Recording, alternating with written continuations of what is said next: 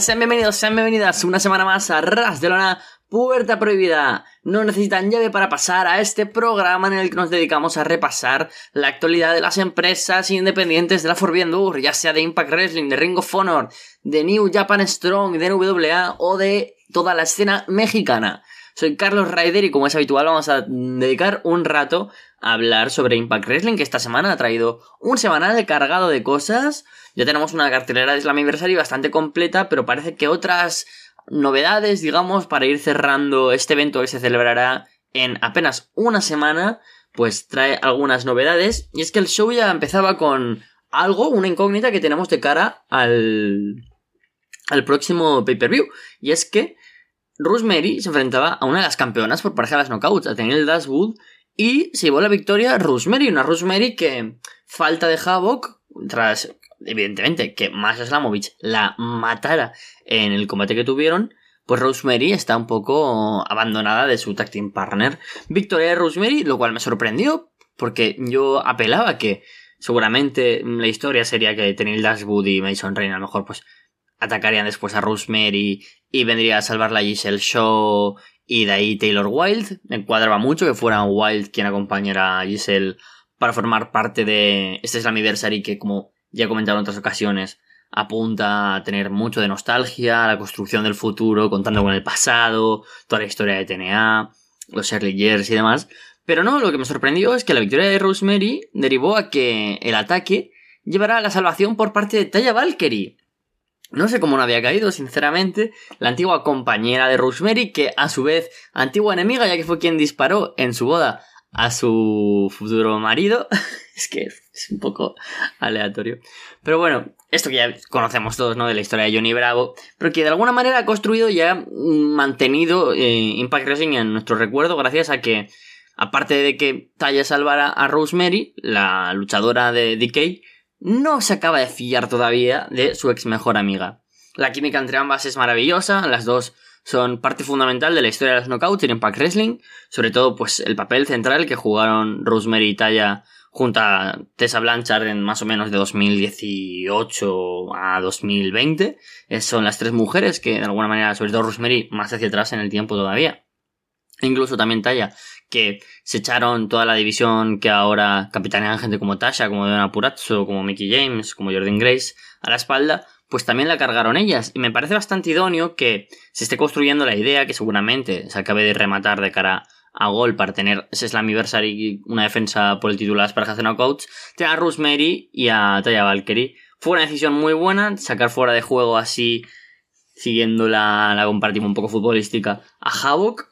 Creo que es una decisión que están replicando de alguna manera también en el combate de Honor Rumor contra Impact Classics con Heath y con Rhino. Comentaremos lo de Heath un poco más adelante. Y que de alguna manera funciona, ¿no? Porque Decay es un ente que por sí solo, pues ya es importante por ser Decay, pero que tampoco guarda una gran, no sé, digamos, importancia, ¿no? Dentro de el rol de ir a por títulos, en sus divisiones por parejas, ni en singles, aunque Havoc o Rosemary hayan luchado por los títulos de las knockouts en varias ocasiones en los últimos meses.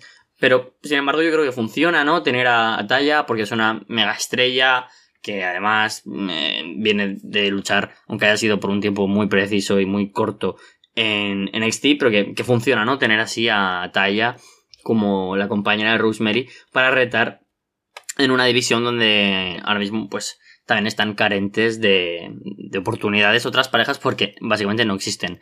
Alicia Edwards, que todo apuntado a lo mejor puede tener algo con Giselle Show, parece ser que tendrá un combate contra Masha Slamovich que no sabemos cuándo será, después de lo que vimos hace un par de semanas. Y todo está un poco en el aire, ¿no? De momento tampoco se ha desarrollado hasta el extremo el combate de las knockouts del Queen of the Mountain, que ahora también quiero comentar una novedad, pero que tampoco es muy grande, ¿no? Sobre todo, pues, definir que Rosemary y Taya, pues me parece una buena decisión, ¿no? Para este Slammiversary.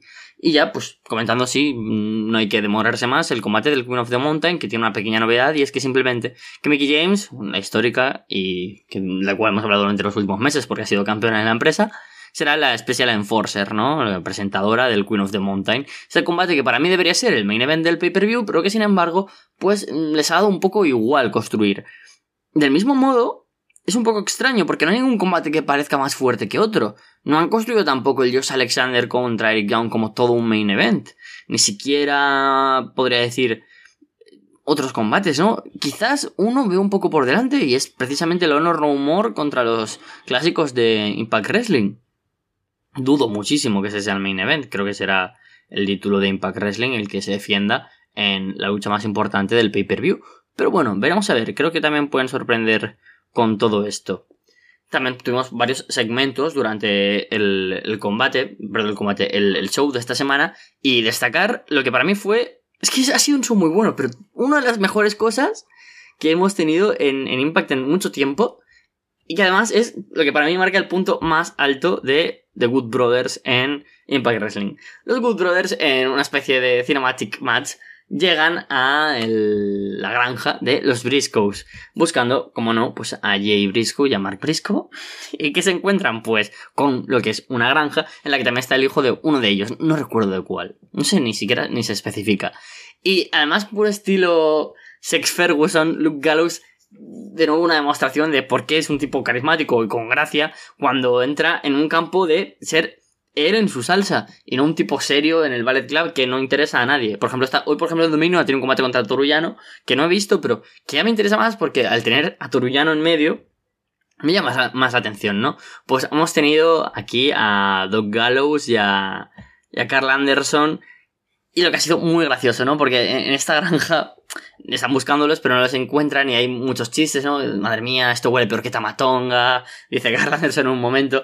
Hay referencias al Boneyard Match barra Graveyard Match, eh, imitando a Undertaker en ese combate de retiro del entrenador contra J Styles en el que ellos estuvieron involucrados y también me parece súper divertido. El momento con el hijo de uno de los Briscoes y tirándole la moto de juguete, diciéndole Hemos estado en el O2 de Wembley, hemos estado en el Tokyo Dome, hemos estado en el Madison Square Garden. ¿Sabes acaso que es New Japan? ¿Eh? ¿Sabes lo que es el Tokyo Dome?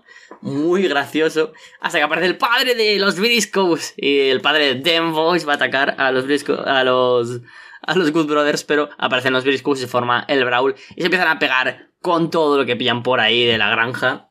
Ah, Dios, no había mencionado, pero un momento de Doug Gallows persiguiendo una gallina. Me parece especialmente gracioso. Es algo que echo de menos de no poder grabar, por ejemplo, esto con Alessandro, porque sé que le habría encantado. Y Alessandro, vas a estar escuchando esto. Tienes que ver el momento de Doug Gallows persiguiendo una gallina. Me parece increíble. Y la verdad es que un muy buen segmento que acaba con eh, el Brawl huyendo los, los Good Brothers, se construye así mucho mejor algo que cuando siempre tenemos la reiteración de cosas muy parecidas dentro del ring, con ataques, salve, Brawl, no, no, mucho más interesante, me gusta que hayan ido de nuevo a lo cinemático, Doc Gallows y Carl Anderson han ido a la parte más Talcan Shop Mania, ¿no? De sus personajes, ese evento que, que van ellos. De hecho, creo que uno de los dos llevaba una camiseta de Talcan Shop Mania, no recuerdo del todo. Pero bueno, que um, abrazan un poco la comedia, abrazan lo cinemático y funciona muy bien. Sinceramente, creo que esa visita para ver a Papa Briscoe y a los Briscoes me ha parecido una idea genial, excelente. Luego, pues, eh, tuvimos un gran combate, sinceramente. Eh, perdonad que hoy estoy así como saltando, solo repasando mentalmente. Porque normalmente tengo como unas notitas de lo que quiero decir del, de Impact y esta vez es que tampoco había muchas novedades, ¿no? De cara a este aniversario más allá del semanal. Y vamos a hablar pues sin más porque no tengo nada apuntado. Pero bueno, luego si no me equivoco tuvimos un pisio contra Steve McLean que realmente a mí me pareció un muy buen combate por un simple hecho y es que PCO y su Is Not Human se demostró al 100% y de alguna manera es un luchador que es difícil, ¿no? Porque no siempre funciona PCO. Si le quieren hacer como parece un horno humor a mí, por ejemplo, me extraña, no me cuadra, pero cuando le ves con este lado del Frankenstein franco-canadiense, me cuadra mucho más. Desde el segundo uno empieza a hacer locuras de tirarse con topes, con giros, de lanzarse afuera como hace siempre, en bolsa las escaleras, y cada vez que falla, y Steve Macklin se lo esquiva, no, no es que falle, más bien es que Macklin pues es avispado, sangra. Y empieza a sangrar por la boca desde una caída que ahí sí que es culpa suya, que se tira y cae de bocas, cae de bruces contra el suelo y dices, Dios, se ha matado a este hombre de cincuenta y pico años. Luego otra vez la cabeza. Y eso lo van exagerando, lo van exagerando, y ese combate, hay un momento en el que Steve McLean atrapa la, el brazo más bien de Pisio en las escaleras, de, de, metal que dan la subida al ring, pega una patada a las escaleras y Pisio parece que se ha separado el hombro del, de lo que sería, no sé, la clavícula. Se le ha salido el hombro. No como esas veces en la que, también da bastante grima, cuando Alexa Bliss se tuerce el brazo y parece que se le ha caído, sino que tiene la clavícula totalmente salida del hombro que se ha caído también. Y es, da mucha impresión, entra todo el equipo de seguridad, pero hace de que es el Frankenstein que está puto loco, pega los de seguridad hasta tirar a una de las escaleras. Sigue impresionante el, choque. Sigue el combate. Y gana Steve McLean usando, teniendo que usar una silla, atacando a PCO y haciendo un DD sobre la silla. Creo que fue un combate pues que construyeron muy bien a ambos luchadores y funciona. Creo que me extraña que PCO vaya a estar en el combate de Honor No Humor contra los clásicos de Impact porque no pega nada ya con Honor No Humor tiene una entrada totalmente distinta, sin la música, sin los aderezos de ser el equipo de Eddie Edwards. Y también me extraña contra quién estará Steve Macklin, algo que ya comenté la semana pasada, y que esperemos resolver para el próximo Puerta Prohibida, porque un poco una incógnita. Tuvimos también un par de segmentos luego con Donna Purazzo aliándose con Chelsea Green, un poco dando la espalda a Tasha, a, a Tasha, ¿no? Así, a Tasha Steels. Luego también tuvimos, pues, apareció Matt Morgan, pues para decir que sí, que oh, Impact Wrestling, un guante historia y demás. Hay un momento que Vincent, pues, como que le confronta, pero pequeños momentos, pues, para calentar de nuevo esa idea de honor no humor contra los clásicos de Impact. Y tuvimos otras dos cosas antes del main event que merece la pena comentar. La primera es que tuvimos un combate donde ganó Joe Doring a Josh Alexander por descalificación cuando Alexander golpeó con la bandera de Violent by Design a Joe Doring. De esta manera proteges a ambos porque no es bueno ni que que pierda su invicto ni que Josh Alexander pierda ante un luchador que es secundario de Eric Young, quien es el retador mundial en Slammiversary. Personalmente, creo que la rivalidad no se está construyendo bien. En ningún momento vemos a Eric Young ni siquiera cerca de poder mm, ser alguien que pueda quitarle el título a Josh Alexander. Y es una pena. No estamos viendo lo suficientemente tampoco de Eric Young. No recuerdo ningún combate de Eric Young al margen de este combate el, el, Gauntlet for the Gold, en el que haya demostrado algo individualmente desde el de Jay White, quizás. No recuerdo, sinceramente. Tendría que entrar a mi database de, de combates o a alguna tipo cage match para ver cuándo es la última vez que Alexander tuvo un combate individual aparte del de Jay White. Porque no está ahora mismo como para ir a retar a Josh Alexander sintiéndolo mucho. Y una semana más, pues esto ya lo desarrollaré cuando hagamos la previa la semana que viene. No me ha acabado de convencer esta rivalidad. Las que sí están funcionando mejor son la de Moose y Sammy Callihan, que ya tuvimos pues un gran brawl entre ellos en backstage, en el que mm, finalmente se, se dan con todo y deja Callihan encerrado a Moose en una sala de máquinas. Y se ha confirmado por fin que en la y tendremos a Moose contra Sammy Callihan en un Monsters Ball match. Una idea idónea porque ya que vas a traer a todos los clásicos de Impact de combates, ¿cuál te faltaba? Pues el Monsters Ball match. Es verdad que también falta esa especie de TLC que, que tiene la empresa, pero no es cuestión de sobrecargar con estipulaciones del combate y creo que funciona, ¿no? Que a Moose y Sammy Callihan en el ámbito que mejor pueden funcionar es un combate sin reglas, sin sanciones, donde Callihan puede usar todo tipo de armas. A Moose también le beneficia este combate con Callihan porque sabemos que puede tener buenos matches a nivel singles como el de los dos de Josh Alexander, como con Chris Sabin, como con Willie Mack más atrás, pero yo creo que funciona más con con Sami Callihan dentro de un contexto de lucha extrema, sin reglas. Creo que Callihan es donde se puede lucir y espero una victoria de, de Callihan. Y mm, también te digo, me espera un poco más de esa rivalidad, porque Callihan era, al fin y al cabo, de Draw, ¿no? Un luchador muy importante para Impact Wrestling desde 2018. Desde que lideró OB y, por supuesto, pues se alzó con el campeonato mundial y demás y ha tenido grandes, grandes rivalidades como la de Tessa Blanchard, como la de Dee Edwards, y que después también ha funcionado, tanto como Hill como Face, al público le gusta, es uno de los clásicos de la empresa, a gente que le gusta más, le gusta menos, puedo comprender ambos, pero yo confío en él dentro de pues su capacidad para contar buenas historias al margen de poder también dar buenas luchas. Y esta vez mm, Impact se está centrando en determinados puntos de Slammiversary en el que no han permitido desarrollar esta rivalidad. Sorprendente me hallo en cómo está funcionando aún así gracias a la fuerza que tiene el personaje de Moose. De nuevo, pues creo que tendrían que trabajar un poco más esta rivalidad, pero ya queda solo una semana, veremos cómo lo venden en el capítulo previo a Slammiversary. Un Slammiversary en el que también yo apunto a que mm, Brian Mayer se enfrenta a Rich One por el título Digital Media. Cardona, como sabéis, está lesionado, se tuvo que operar del hombro tras un combate contra Blake Christian. Esto también le ha llevado a tener que perder su título de NWA en Always Ready. Y por suerte, pues el título Digital Media lo perdió un día antes contra Rich One. La historia era que Cardona no lo había perdido, entre comillas, y él quería seguir haciéndolo como campeón. Entonces, muy buena idea lo que han tenido y es que Cardona por su lesión se lo cede a Brian Meyers. Entonces yo creo que tendremos un combate entre Meyers y Rich One en el mm, pre-show, ¿no? En el countdown to Slammiversary. Funciona porque Meyers es importante, porque Rich One es el campeón de verdad, forman parte Meyers y Cardona de los major players. Todo tiene sentido y creo que son dos luchadores que también merece la pena que estén en el pay-per-view y que yo creo que encajan en el countdown to Slammiversary.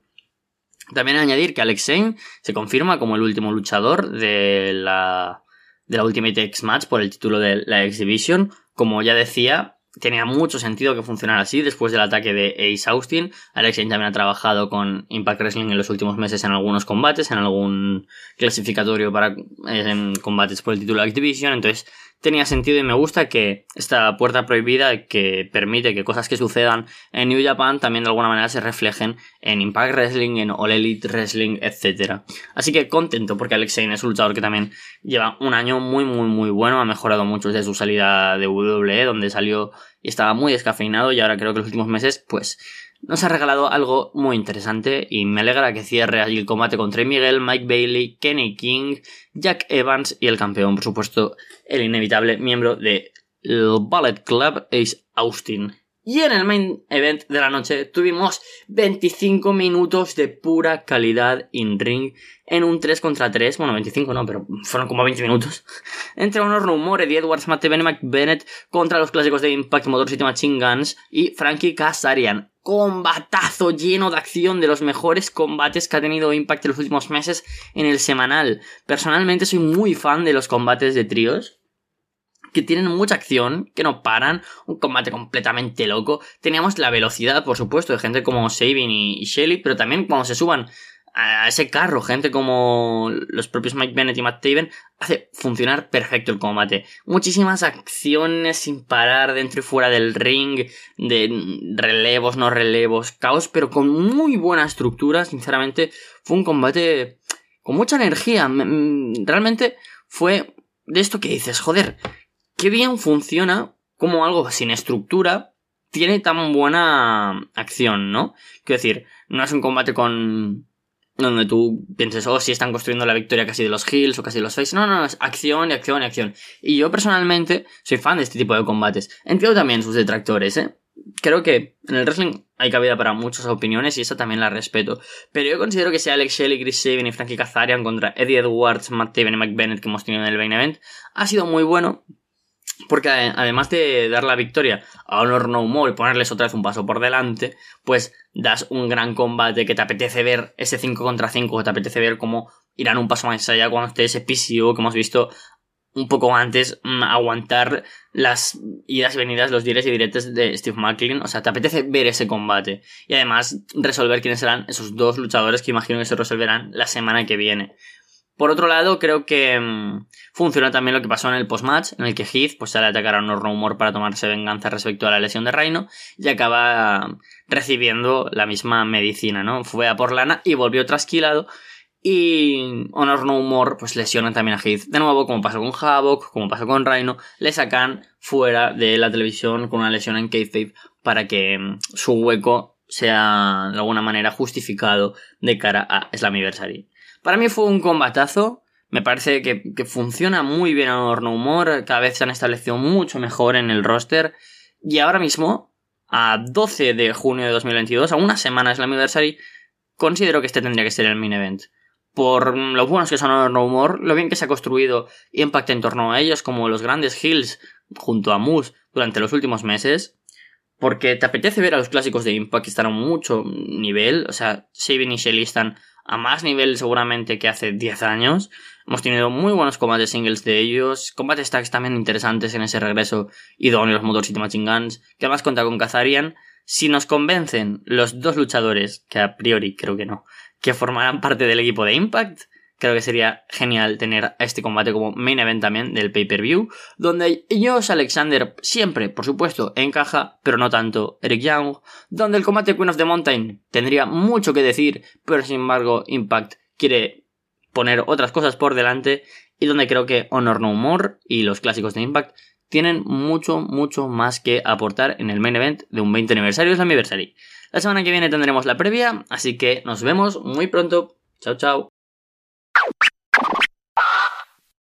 Muy buenas, soy Guimar Cavar y esto es Arras de una puerta prohibida. Estamos una semana más aquí para hablar de New Japan Strong, la división norteamericana de New Japan Pro Wrestling. Es que tenemos el pasado 4 de junio un show muy interesante con este final de gira de Mutiny.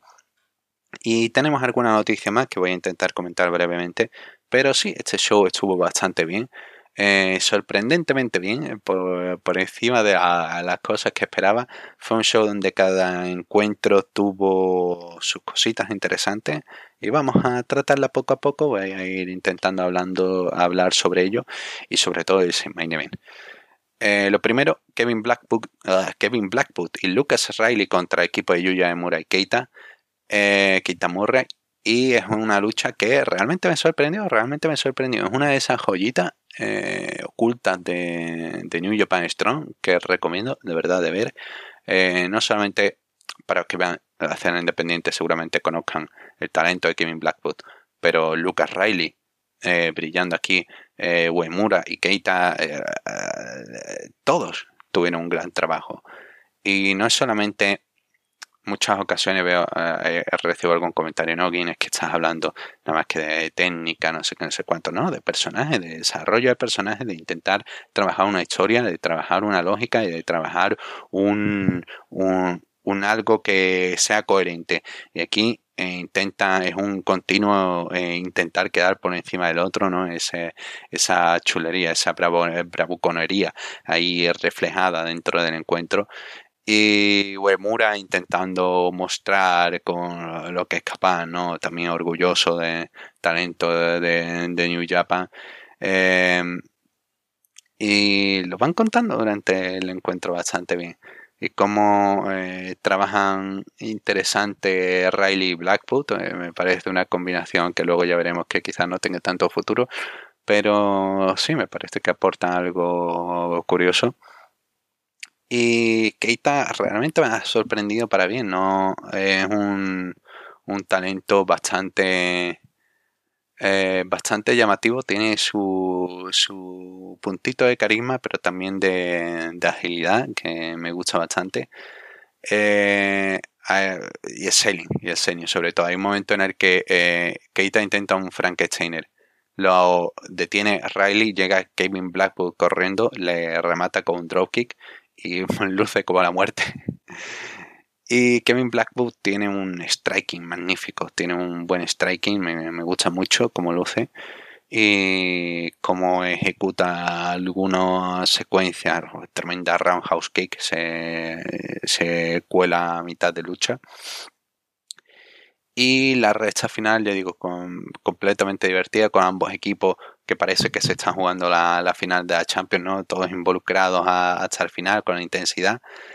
Y Oemura es el que termina sorprendiendo a, a Lucas Riley con Frankensteiner. Eh, le, detiene la carrera a Frankensteiner cuenta de tres. Combate muy divertido. Tras bastidores tenemos segmento de Lucas Riley y Kevin Blackwood. Lucas Riley toma la palabra, ¿no? Ya empieza, no, bueno, no importa cuánto caiga, sino cuántas veces te levanta, pero bueno, juntos podremos volver a ganar. Y dice Kevin Blackwood, no, juntos no, yo, yo sigo invicto en individual, tú te buscas otro compañero. Entonces ahí se queda la historia, ¿no? me gustaría ver si realmente pueden hacer algo más con Riley y Kevin Blackwood, sobre todo con Kevin Blackwood, me llama mucho la atención. Y sí, una lucha bastante entretenida para más de lo que debería ser, ¿no? Lo siguiente que tuvimos fue un encuentro entre Fantasma y Chris contra Christopher Daniel y Alex Zane. Y eh, es un encuentro en el que se muestra otra vez que el Fantasma y, Alex, y Chris son un equipo que encajan perfectamente, encajan con el espíritu, ¿no? con la chulería del fantasma. A mí que el fantasma cada vez al principio no me hacía gracia, pero poco a poco ha hecho su huequito con su manera de trabajar, con su manera de ser Gil, ¿no? De molesto, de realmente no quieres ¿eh? verlo. Y Daniel se mantiene realmente genial. las apariciones de Strong todas han sido buenas y esta no, no fue diferente y no fue veterano solamente tomando el, espacio, sino que dejó también al bueno de Alex Zane que mostrara un poco de lo que es capaz. Esto fue previo Beso Super Junior, pero Alex Zane está en una gran forma. Me gustó bastante el Beso Super Junior que hizo. Eh, un estilo que bueno, ha calado en el público de New Japan. Y sí, eh, es vibrante, es diferente. Eh, es alguien que quiere ver y que te da cosas que ver, te da agilidad, te da algo eh, para llamarte la atención. Es un estímulo constante, ¿no? Y sí, este encuentro es básico, intenta reducir al bueno de Christopher Daniel, intenta hacer las trampas nuevas secuencias del fantasma repetido junto con la ayuda de, de Bay y sí, una lucha bastante divertida, bastante divertida. Todos tienen su participación y queda como un encuentro en el que puedes ver la progresión de la relación entre Fantasma y Chris Bay. Y sobre todo Daniel apoyando más a la gente de New Japan, ¿no? Eh, bueno, a gente que aparece por New Japan Strong. Que luego tendrá su eh, próximo episodio, tendrá su manera de, eh, de recompensar. tendremos el, el porqué, ¿no? Y sí, la lucha es que el, final, Alex vende como la muerte en el momento que eh, no quedan muy bien algunas secuencias, como por ejemplo salta en el aire y le tiene que pillar con el Sudden Death en el aire, pero no queda muy bien. Pero vende el otro segundo Sudden Death, lo vende como la muerte con el flip, con el girito hacia atrás. Magnífico, magnífico Alex tras el descanso tenemos un encuentro que era Big Damo contra Tomohiro sí y me encantó, me encantó, sinceramente, es, tremendo. Eh, me gustaba Big Damo, hace mucho tiempo que no, lo veo, y ahora que ha vuelto, que ha vuelto con intensidad, ha vuelto con ganas, de demostrar por qué sigue siendo el tipo que es y el talento que es y lo que tiene ¿no? por dar. Y una lucha en la cual se muestra imponente y sí no puede, y sí lo intenta todo, pero es que no puede contra Mole que damos. Y es y sí en una posición en la que tiene que remar a contracorriente, tiene que conseguir derribar a este enorme monstruo, a este coloso. Y realmente queda bastante entretenido toda, toda la lucha y poco a poco cómo va consiguiendo derribar, cómo va consiguiendo abrir, ¿no? Todo ese caparazón de, de Big Damo, cómo consigue eh, poco a poco superarle. Y Damo que aún así eh, eh, resiste, es una, una, máquina de matar. De verdad, os recomiendo si podéis verlo, si tenéis unos 10, 12 minutitos, lucha recomendada. Brevemente, campeonato Strong por pareja, noticia. New Japan va a implementar campeonato Strong por pareja. Una gran noticia, en las próximas giras se verán ocho equipos. Y sí, ahora mismo está en un buen estado de forma, tienen varios equipos interesantes, tienen varios cruces, tienen cosas anunciadas, ¿no? Como, bueno, anunciadas, que nos están dejando caer, como ese Decay contra, eh, ese choque Decay contra Aussie Open. Eh, tiene varios equipos y pueden formar otros y traer a otros de Japón, pueden hacer varias combinaciones y otros de Impact, de IW. Pueden hacer varias combinaciones de Factory, pueden tener aquí una participación todo me llama mucho la atención, así que tengo mucha ganas de ver eso. Y sí, ha sido hecho un recap un poco rápido, pero sí, con eso quedamos. Mm, recomendación de la semana, Tomohiro Ishii contra Big Damo, con esto cerramos Gira Mutiny. Y la semana que viene tendremos bastante más cosas interesantes con ese duelo entre Carl Fredericks y Kitty Marshall y alguna otra cosita más. Así que un saludo y hasta la próxima. ¿Qué tal amigos de Arras de Lona, Puerta Prohibida desde México? Una semana más, su amigo Salvador Chava Rodríguez.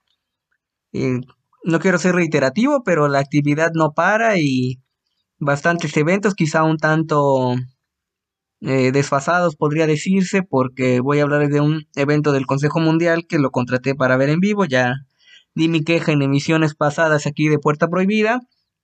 Mandaron la liga para ver el evento completo con una semana de diferencia mencionarles que por cuestión personal no soy muy afecto a ver repeticiones de eventos deportivos, no solamente de lucha, de básquetbol, fútbol, etcétera. Siento que como que pierde emoción, me gusta sentirme, aunque sea la distancia que estoy rodeado de aficionados y contagiarme del show y demás, aunque hay veces que sabe que va indiferido o se editan algunas cuestiones. Pero la función fue bastante buena y la voy a comentar en este espacio, aunque mientras hubo actividad de Big Lucha, el programa semanal de AAA mejoró, ya estamos a unos días nada más de la segunda parte de Triple Manía, que creo que puede superar la de Monterrey. Entonces empezamos con Big Lucha, el evento Big Gate, que parece que es la antesala, el previo a lo que será una función de aniversario con distintas luchas de apuestas. En la mayoría de los combates que les voy a mencionar, acabó la lucha y se retaron para máscara contra máscara, cabelleras y demás. Entonces es factible pensar en una lucha en jaula con los distintos involucrados y que caiga una máscara y demás. Quizá de todos estos retos el más llamativo sería el máscara contra máscara de Flamita en contra de Bandido, que aunque creo que puede darse de todos los retos que se han dado, es el con menos posibilidades de darse, aunque siempre puede sorprendernos el mundo de la lucha. También me parece interesante el reto de Susie Love en contra de Maravilla, máscara contra cabellera en la división femenil, pero también veo complicado que se realicen. Y al menos este evento de Big Gate lo encuentran en el canal en YouTube de Más Lucha TV. Y también Big Lucha tiene un canal pequeño. Pues les recomiendo que se suscriban. Están los programas de Big Lucha World que por allá comenté en este espacio. Entonces empezamos con un combate en parejas, Potro de Oro acompañado de Maximiliano Rivera, su manager, un poco al estilo de lo que era Alberto del Río en WWE, un personaje eh, un tanto presuntuoso, representante de la zona de Monterrey, que para la gente que no esté tan familiarizada con el, pues la cultura, geografía mexicana de esa zona del país tienen fama, no he ido a esa zona del país aún, pero pues de ser un tanto presuntuosos, este, exagerados, y es parte del personaje de Maximiliano Rivera, acompañado de Limbo, en contra de Viajero y Tirano, Dos de esos luchadores por cada lado, Potro de Oro y Tirano son luchadores chilenos, ya con un tiempo trabajando en México, combate dinámico, termina con un foul de limbo a viajero para mantener una rivalidad que ya viene de tiempo y un combate que aunque cumple no es nada del otro mundo, aunque deja impresiones favorables para el resto de la, de la función. Después otro combate en pareja, nada más que este de tres esquinas, órbita y elipse, un par de enmascarados que llevan tiempo trabajando en Big Lucha en contra de Skyde y Cody 187, 18, perdón, ya le estoy agregando un dígito. Eh, un tanto extraña la pareja, Skyde quizá por esa experiencia, maestro en el extranjero, distintos luchadores lo unen a él. Y los Gorilla Brothers King Kong, separados, el nombre no más creativo, pero también se mostró el acoplamiento de los equipos, obviamente pues más enfocado con Orbita y Elipse y Gorilla Brothers a diferencia de Skyde y compañía que no están habituados a trabajar en equipo. Precisamente gana el equipo de Skyde con una cruceta a las piernas a Con. Combate relativamente breve. También podríamos decir que cumple, pero nada del otro mundo. Y de ahí vamos a un combate que originalmente estaba pautado en un mano a mano de mujeres. Susie Love, una de las damas, creo que es la única de Big Lucha, al menos que tiene actividad constante en la marca, en contra de Maravilla. Maravilla no se presentó, argumentaron que eh, menospreció a su rival, yo creo que quizá fue un problema de agenda o alguna lesión, pero quien entró como sustitución fue Látigo, entonces vimos un combate mixto, Látigo creo que de los luchadores más completos actualmente en México, alumno de Skyde que también tuvo actividad en este programa, parte de los Vipers junto con Ares, que bueno, Ares parece que sale de los Vipers, pero bueno, ese es otro tema. Combate dominado por el rudo, con castigos, aprovechando su fuerza en esta dinámica de cuestión de géneros. Sin embargo, Susi reacciona y se lleva la victoria en lo que yo creo que es uno de los mejores combates de la velada. Y creo que Susi demuestra que independiente de las rivalidades que maneja, puede trabajar con eh, compañeros y sacar buenos combates. Después un combate en desventaja, un handicap, una modalidad que es inusual en la lucha mexicana en general. Torito Negro y Commander en contra del Galeno del Mal. Galeno, hijo de Dr. Wagner Jr., pero tercera generación de lucha, sus abuelos luchadores de cada lado, el acorazado Moreno y Dr. Wagner Señor. Vimos lances, eh, Commander caminando con las cuerdas y un lance que me parece que tuvo suerte, casi se queda corto, pero gana Galeno del Mar sin mayor problema usando su fuerza. Y pese a ello, que esos combates en desventaja rara vez son buenos, lo hicieron funcionar, en especial por los lances de los enmascarados. De ahí combate de tríos, que creo que es lo más destacado de la función en cuanto a calidad en el ring. Cometa Maya, Éxtasis y Radioactivo en contra de Elemental, Bendito y Action Jackson. Eh, los representantes de la Black Generation. Un duelo de facciones, veloz, espectacular, lo que hace el Sky Team, que no me gusta mucho ese nombre por la clara alusión a lo que era el equipo en el Consejo Mundial para aficionados cotidianos de mayor data, en el caso, por ejemplo, mío y de otra gente que vemos contenido regular de la empresa. Sin embargo, hubo momentos un tanto peligrosos, destacados, un golpe bastante fuerte que se lleva Action Jackson al recibir una variante de Frankensteiner invertida y ganan con un azotón de elemental a éxtasis. Creo que va a seguir este duelo de facciones, pero se agradecen buenos combates. Y en este inter, entre el combate final previo, aparecieron la pandemia, los pandemoniums, campeones de, tríos del Estado de México con actividad en el Grupo Internacional Revolución, Arena Naucalpan. Ya se presentó por ahí la Black Generation hace unos días en la Arena Naucalpan y ese intercambio de talento creo que favorece a ambas partes. Y para cerrar la función, otro combate con los demás miembros de la Black Generation, Yutani, Emperador Azteca y Flamita en contra de Bandido, Gravity y Dr. Wagner Jr., que fue la sorpresa, entre comillas, aunque se sabía que era de los elementos fuertes del cartel en cuanto a experiencia, traer miradas. Creo que abusaron al inicio del combate del intercambio de retos en micrófono, las poses. Eh, empezaron con pelea entre el público, pocas llaves, aunque mejoró un poquito la dinámica en el desarrollo de la lucha. Por ahí Wagner con una rutina de comedia que me pareció extra, quizá fuera para lo que representa Big Lucha en sus funciones y todavía en comparación de lo que hemos visto previamente, en especial cuando tienes el combate de la noche en la semifinal y te toca cerrar el evento, puede que por estilos, lesiones, lo que sea, no tengas el mismo rendimiento de el combate que se lleva a la función, pero al menos dejar eh, satisfecho al público. Esos eh, elementos de comedia me parecieron innecesarios. Y para definir plancha de 450 grados de bandido a flamita, siguen los retos y creo que se viene una función de aniversario bastante interesante. Eh, reitero, creo que se van a ir por lo que pueden decir entre comillas la fácil, una lucha en jaula colectiva, aunque si meten un par de manos a manos directos de máscara contra máscara o máscara contra cabellera, creo que puede favorecer el espectáculo de una función eh, que debe ser destacada como lo es un aniversario. AAA presentó segundo programa, cambiando de tema compañía, eh, desde el Show Center. Un programa que me gustó bastante, admito que, y lo dije en este espacio la semana pasada, me pareció un tanto decepcionante, sobre todo cuando pues, eh, aunque son estilos, luchadores distintos, contextos, por ejemplo, pues creo que con todo y que no fue el evento más brillante de Big Lucha, lo que acabo de mencionar de Big Gate, mucho mejor que el programa que presentó AAA de esa primera parte en el Show Center.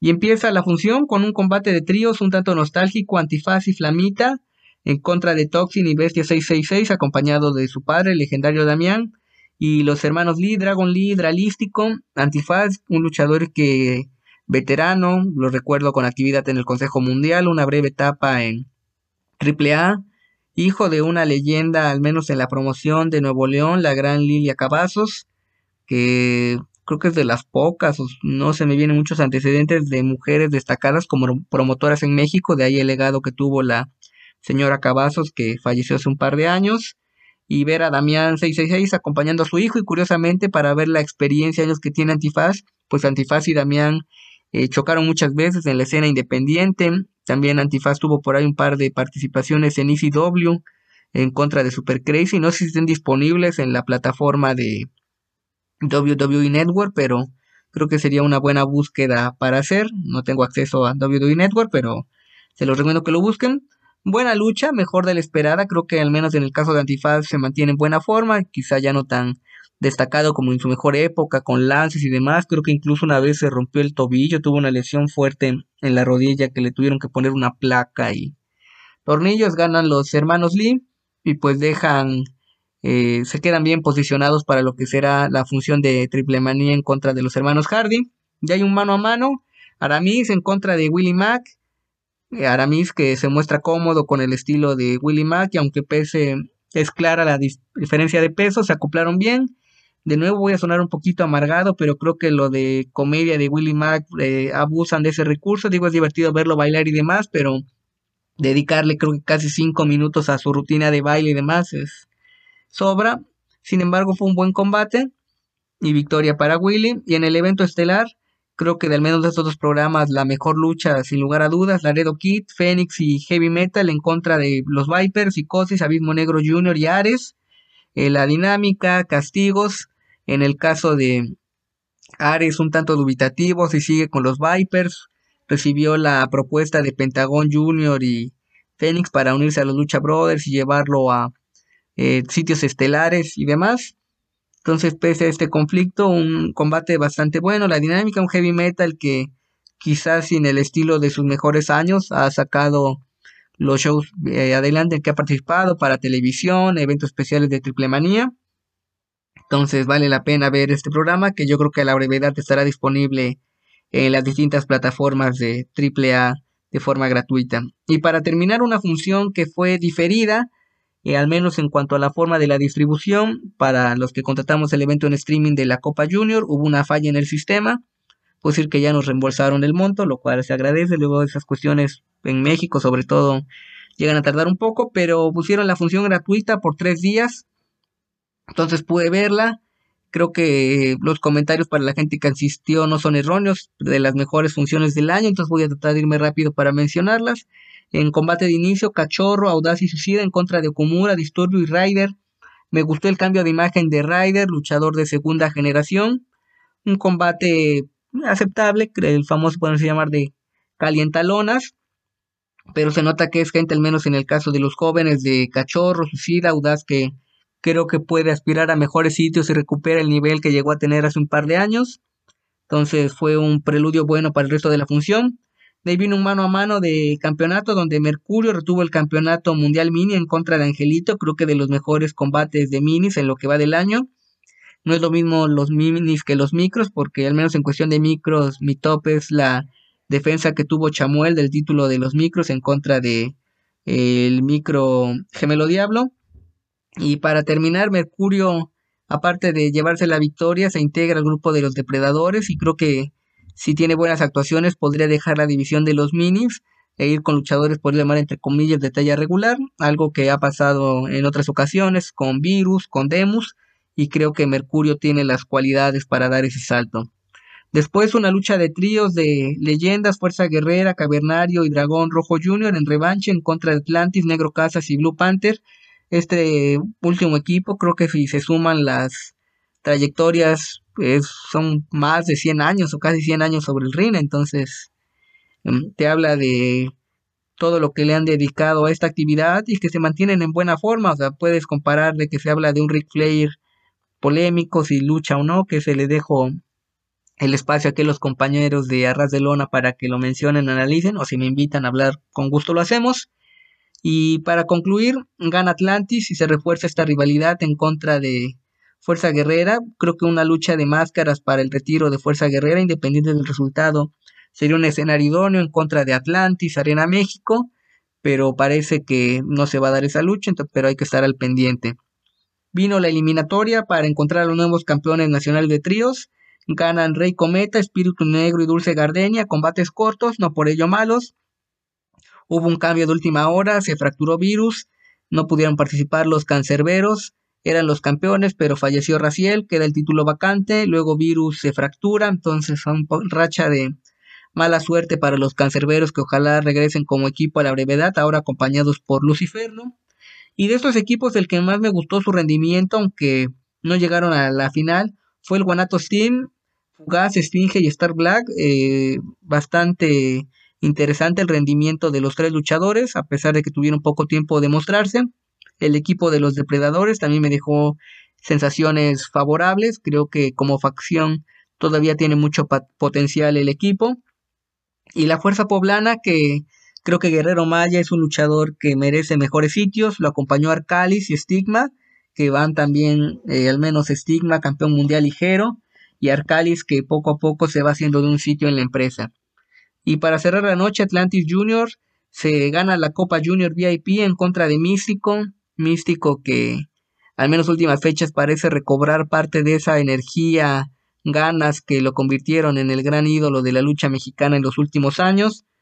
Eh, se nota por momentos cómo fue guiando a un Atlantis Junior novato, pero que eh, con menos de 30 años, veintitantos, creo que tiene 24 o 25, eh, domina el estilo técnico rudo y el público le agradece su rendimiento, aunque hay gente que no lo aprueba. Se mencionaba que este era el combate de consagración de Atlantis Junior. Yo creo que eh, actualmente en el top 5 de la empresa, que es subjetivo, está Atlantis Junior sin problemas. Y una lucha, ahora sí, de máscara contra máscara, que parece que será uno de los eh, eventos principales del aniversario de la empresa en contra de Stuka Junior. Puede ser ese extra para dejarlo como una de las grandes estrellas de la empresa, al menos a largo plazo o por candidatearlo a luchador del año en este 2022. La función probablemente esté, no sé si completa, pero con los combates principales, eh, las eliminatorias por el título, de la defensa de Mercurio y esta victoria de Atlantis Junior a través del canal de YouTube y quizá reproducciones a través del el convenio, transmisiones que tiene el Consejo Mundial con TUDN, la plataforma de Televisa. Así que pues esto es todo por mi parte. Los invito a que lean mi columna semanal en www.tuplandejuego.com.mx. Hablo de lucha libre, boxeo o artes marciales mixtas, dependiendo del caso. Y que adquieran mi libro, Olvidemos el Circo, Maroma y Teatro, 10 perfiles de luchadores mexicanos destacados de la época contemporánea, fantásticas ilustraciones de Bolin Olasco, de Editorial Gato Blanco. Pueden adquirirlo a través de Amazon México Librerías El Sótano tiene tienda en línea o sucursales y si ya quieren algo más especializado, personal, tengo ventas tanto nacionales como al extranjero. Pueden contactarme a través de mi cuenta de Twitter en arroba AmazyBlack23. Cotizamos un envío y sin mayor problema se llevan un ejemplar que como spoiler exclusiva ya ando trabajando en un próximo material que ojalá vea se vea eh, publicado pronto y con gusto se los compartiré, haremos difusión del material. Así que eso es todo por mi parte, sigan al pendiente de la lucha libre, síganse cuidando que esto de la pandemia no termina y yo sigo al pendiente de la escena mexicana y darles mis impresiones y también sigan los consejos, recomendaciones de mis compañeros sobre Impact, New Japan Strong, NWA y el eventual regreso, esperemos, de Ring of Honor. Saludos, abrazo a la distancia.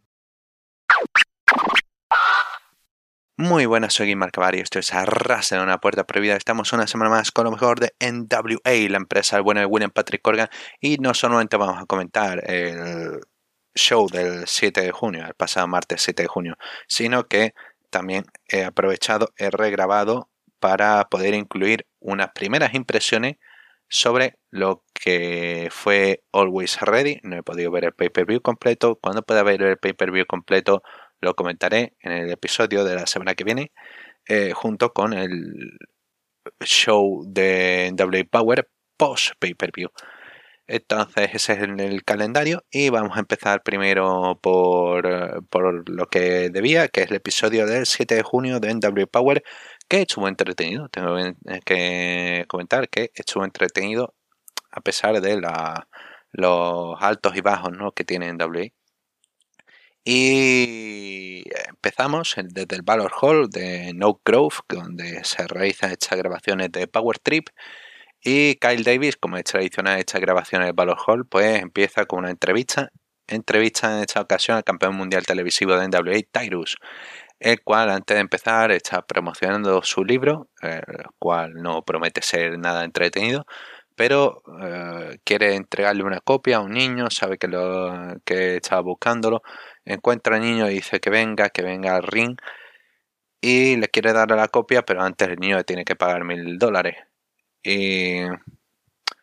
Hombre, pagaría mil dólares, pero es en, en Amazon, en esas veces ventas de segunda mano, ¿no? Que alcanza alguno de esos precios, pues sería lógico, dentro de lo ilógico que es. Pero el niño no acepta porque no tiene dinero. Y Tyrus le dice, pues anda, vete con tus padres. Y después de este momento Gil, eh, ok, bueno, nada horrendo del todo, simplemente algo innecesario, pero eh, ok.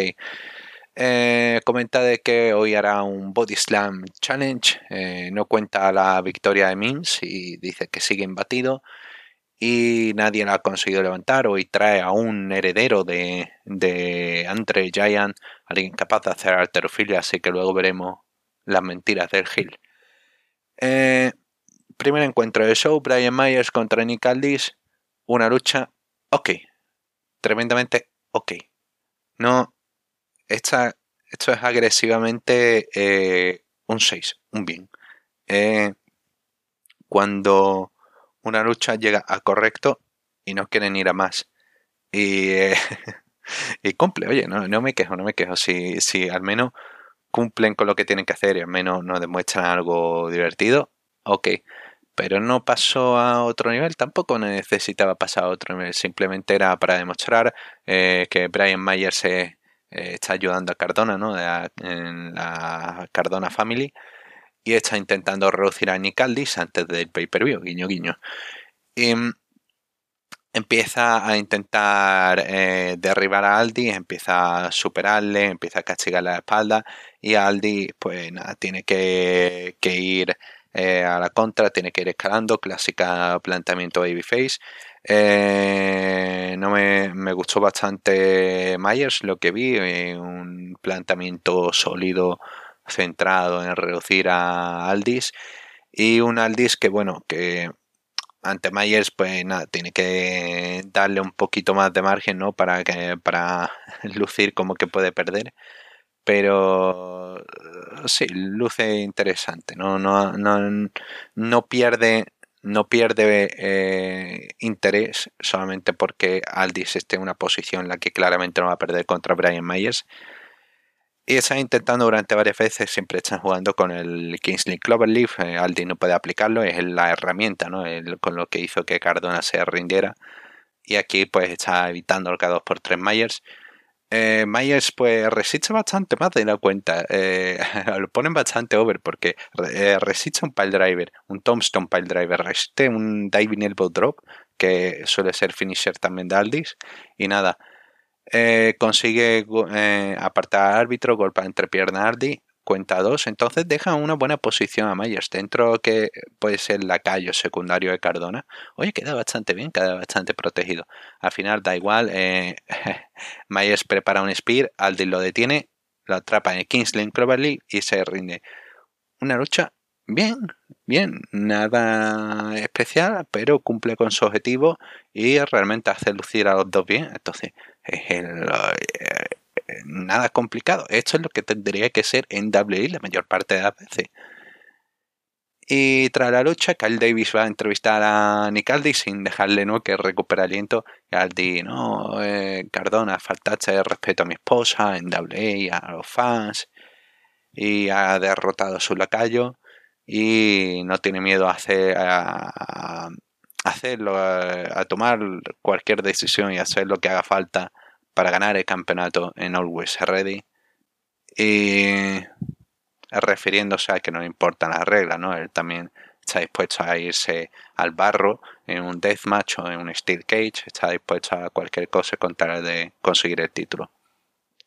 Veremos más tarde en las primeras impresiones de NWA Always Ready como eso tiene su recompensa.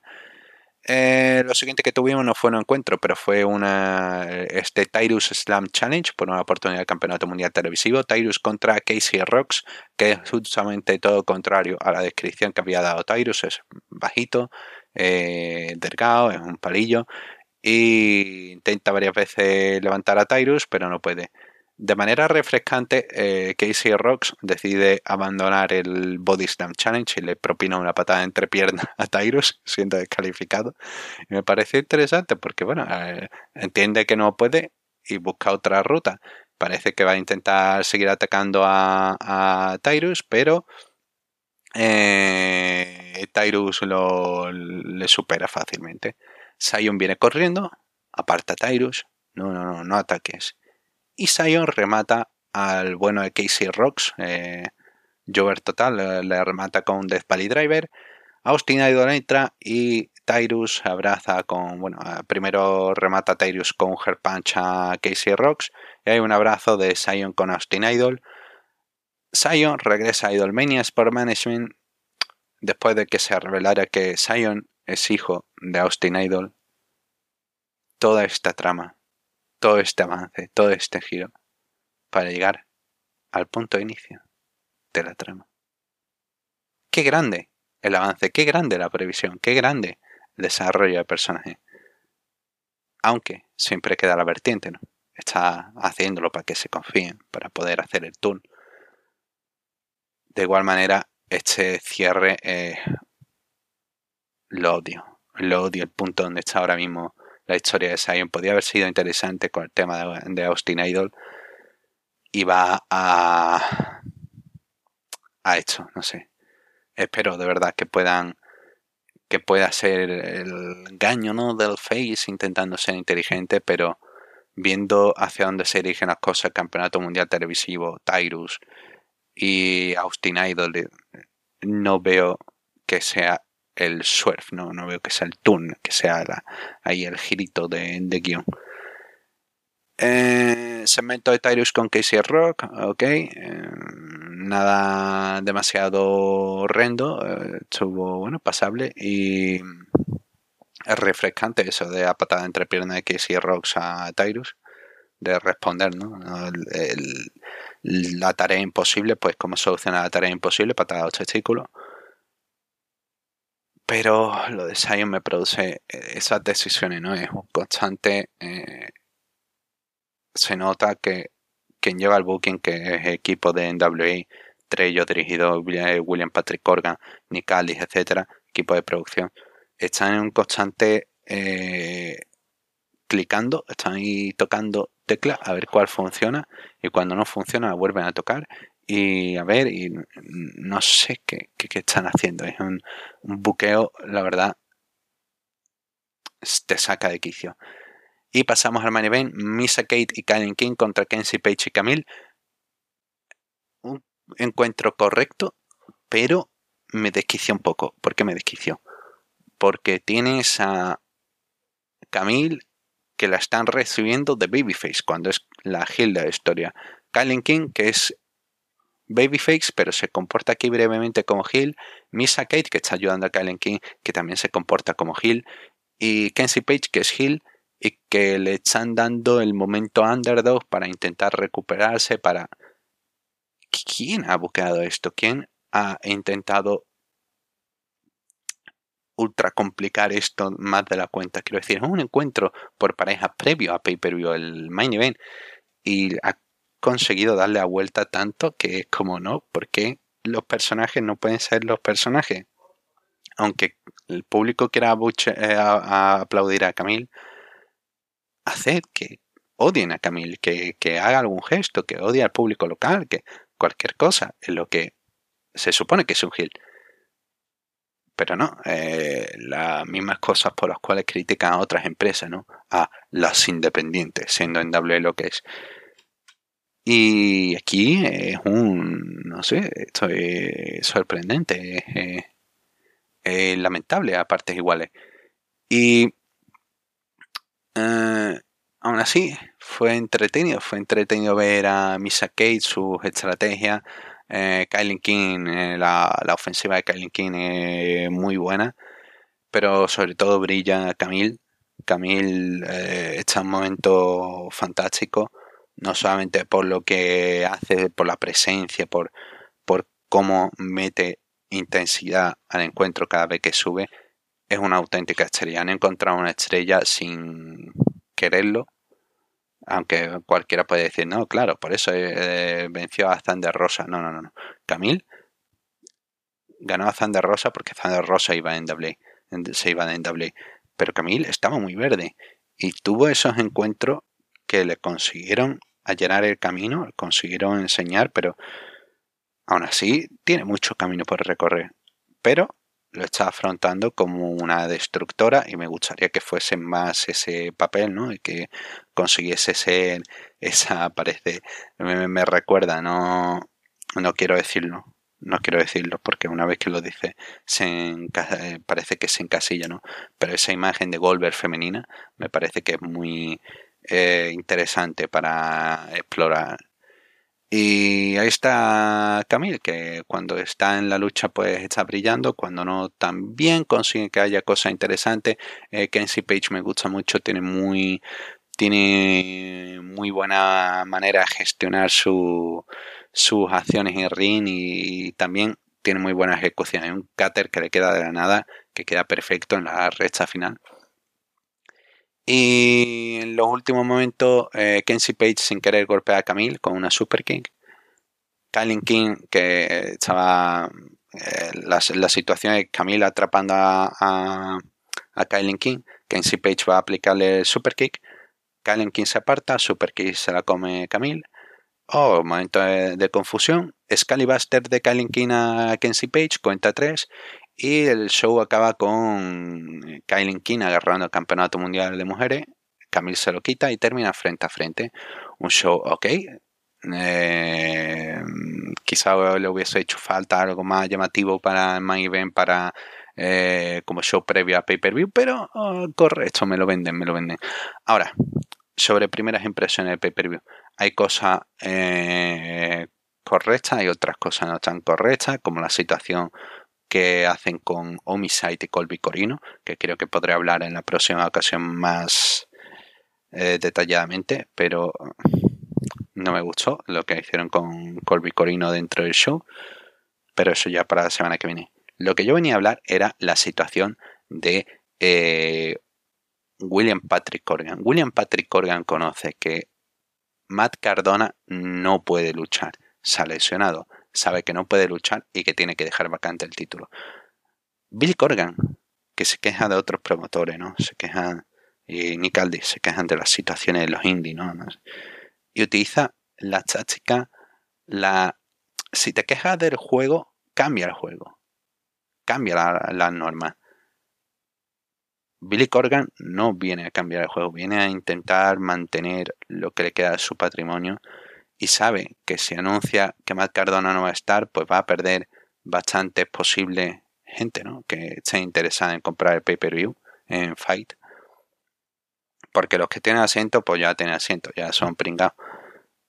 Pero no anuncia que no puede luchar hasta el último día sin con la historia de no, están analizando que eh, si decidir las la propuestas de cada uno. Matt Cardona ha propuesto un deathmatch para Always Ready y Nick Aldis ha propuesto un Steel Cage. Va con esa idea. El show, este show, el, el power antes del pay-per-view, se sigue con la idea y de que va, bueno, Matt Cardona aún así asegura que estará presente. Matt Cardona asegura que estará presente pero está presente para al final en un segmento largo e innecesario deja vacante el título. Porque si sabes que no va a estar, haz un main event más interesante. Porque NW no tiene la capacidad de hacer un main event más interesante. Y la manera de hacer un main event más interesante es como lo hacen aquí. Los Cardona salen. Eh, Matt Cardona sale acompañado de su familia y que va, bueno, no puede defender el título y que, que eh, es su pay-per-view, pero bueno, no puede luchar. Y, pero no quiere dejar el título, no quiere rendirse. Aparece Bill Corgan.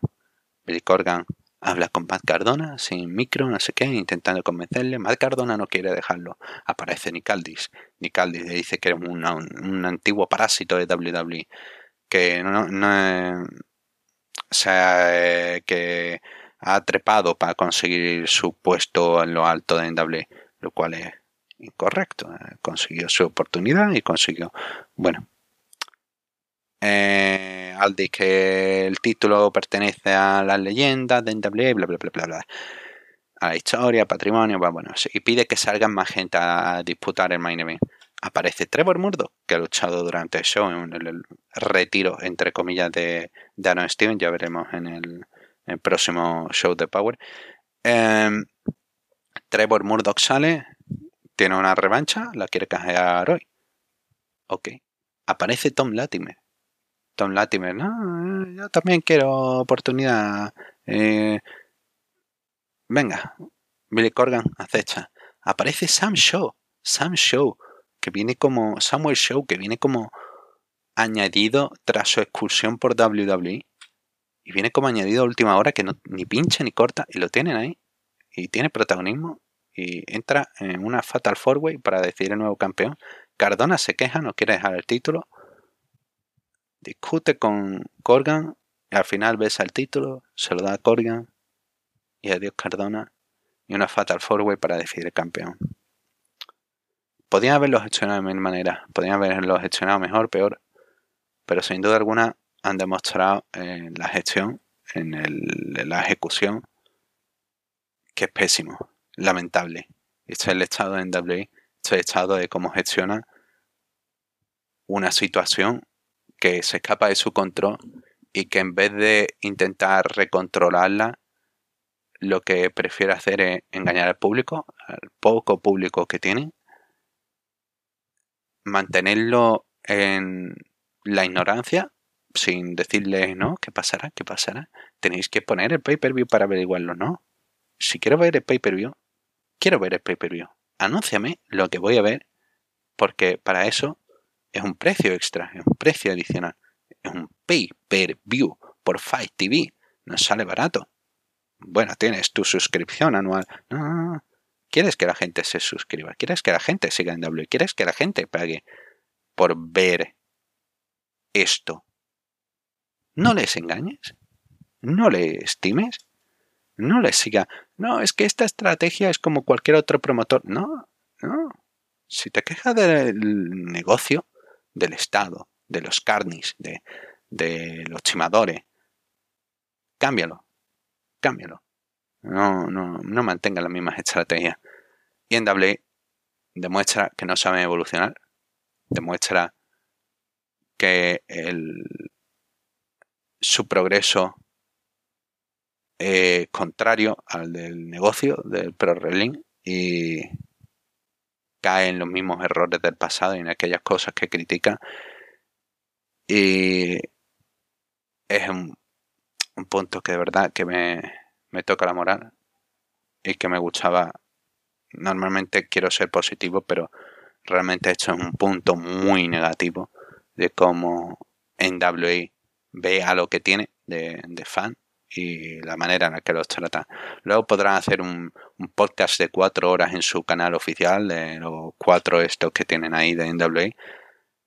Pero no tratar con honestidad esto de Matt Cardona no va a poder estar, dejamos vacante y vamos a generar interés, ¿no? Puedes hacer, podían haber hecho Nick Aldis contra oponente sorpresa, contra Some Show, y luego aparece Trevor Murdoch y dice, yo tengo mi oportunidad, yo creo que me lo merezco. Y aparece William Patrick Corgan y lo mete, ok, correcto, puedes hacerlo. Pero anúncialo así, anúncialo, anúncialo con, eso, no anuncies con un combate que sabes que no puedes dar, con unas tripulaciones que sigues vendiendo el día antes del show, la misma hora antes del show, y que sabes que no vas a poder dar. Y eso es en W, y esa es la parte negativa de la cual quería hablar, como primeras impresiones. Y ya hablaré más tendido la semana que viene. Muchas gracias y disculpa el, retraso, por, pero quería hablar precisamente de eso. Quería ver cómo era la ejecución y la ejecución ha sido pésima. Un saludo, hasta la próxima.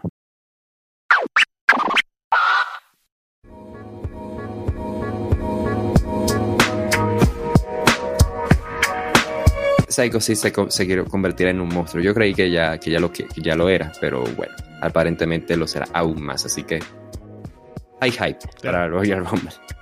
Claro, al menos parece que esta vez lo hizo, pero con una eh, con un soporte en lecturas, ¿no? Ahora es un monstruo que está, eh, luego de haber estudiado es que se convierte.